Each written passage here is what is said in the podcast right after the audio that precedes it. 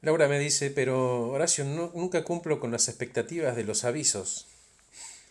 Em, es como que no, no cumplo con los requisitos. Y le pregunté, ¿pero vos querés cumplir con todos los requisitos? Y sí, me dice ella, ¿no? Me parece que ahí hay una confusión. Em, es lógico que en las búsquedas laborales nadie cumpla con el 100% de los requisitos. Los requisitos que se publican resumen lo que el cliente desearía que tuviera el candidato perfecto. Nadie dijo que es condición indispensable. Pensalo de esta manera, Laura. La idea es que tu currículum despierte interés, que te llamen, que se transforme en un disparador, que le llame la atención. Un CV deja de ser una historia de vida para transformarse en una oportunidad.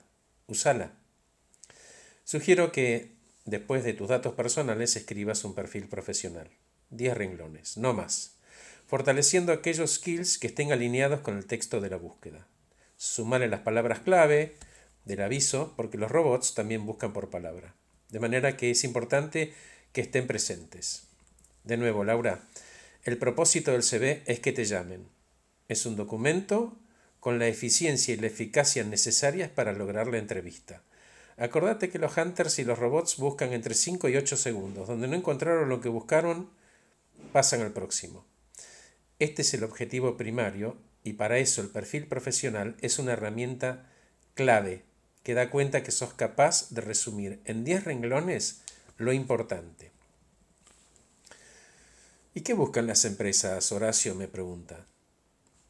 Es muy simple, Laura. Las empresas buscan resultados y eso lo logran a partir del valor agregado de las personas, aunque no reúnas todos los requisitos técnicos. Entonces, las empresas buscan en vos actitud, Vamos a suponer de que algunas de las características del aviso no estuvieran presentes en vos hoy. Siempre pueden capacitarte. Para eso tenés que demostrar interés, predisposición y actitud. Apalancate en tus fortalezas. Laura contestó, ok, ya entiendo. ¿Puedo hacer un borrador y lo revisás? Sí, por supuesto, le contesté. Laura, para terminar, cuando escribas tu, tu CV y cuando estés escribiendo tu perfil profesional respondiendo un aviso, ponete del otro lado y pregúntate si están presentes en el mismo los motivos por los cuales vos te llamarías para ocupar ese puesto. Ya entendí, H. Bien, acordate, Laura, el propósito del CV es que te llamen. Gracias por escuchar este podcast. Soy Horacio Velotti, acompaño a personas eficientes, eficaces y felices.